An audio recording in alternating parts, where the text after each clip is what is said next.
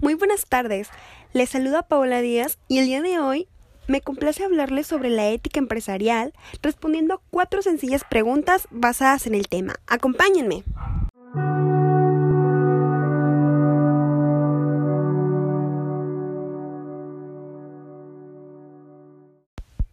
Y la primera pregunta es, ¿cuándo puede hablarse de una organización con alta calidad ética?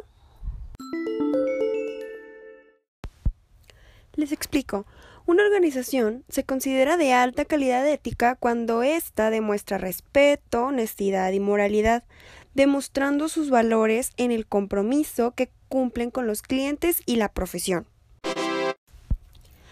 Pasando a la pregunta número 2, donde cuestiona cómo reforzar la actitud y conducta ética en la organización.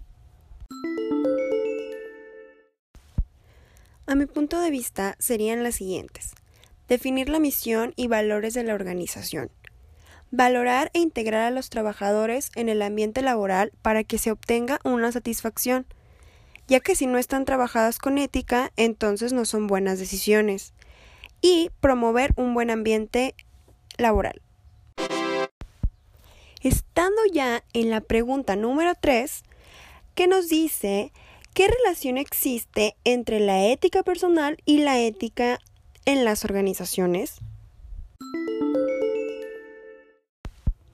Esta es muy importante, ya que no pueden ir separadas, porque los encargados de realizar las tareas dentro de las organizaciones tienen una ética y una moral ya establecida, que fue inculcada desde el hogar, basado en sus experiencias y en la sociedad. Esto se verá reflejado en cada acción, una decisión que se tome dentro de la organización. Pero por otro lado, la organización, la organización ya establece un código ético a seguir, mismo que será supervisado y a medida de que pase el tiempo debe desarrollarse. Estando ya por finalizar en la pregunta número 4, nos menciona cuáles son las áreas de la responsabilidad empresarial. Les comparto algunas de las áreas.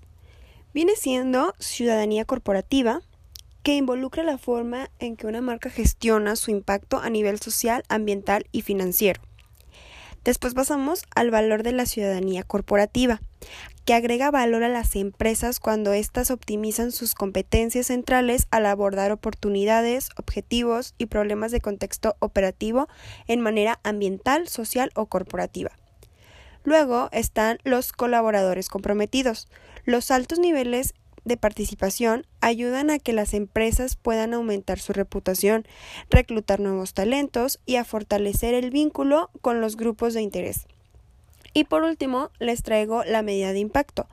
Las empresas más responsables saben que desarrollar programas de RSE e involucrar a los colaboradores no es suficiente, ya que necesitan comunicar y medir todos estos esfuerzos con sus grupos de interés. Y bueno, ya para cerrar, me gustaría compartirles con un dato personal eh, una empresa meta donde me gustaría laborar en el futuro. Les estoy hablando de la empresa FEMSA, que viene siendo una organización con alta calidad ética y responsabilidad social corporativa.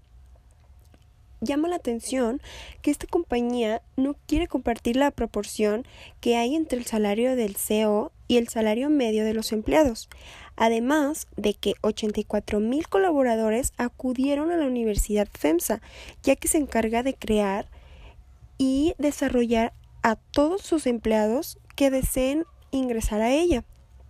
Además de que en programas ambientales ha invertido más de 579 mil millones de pesos.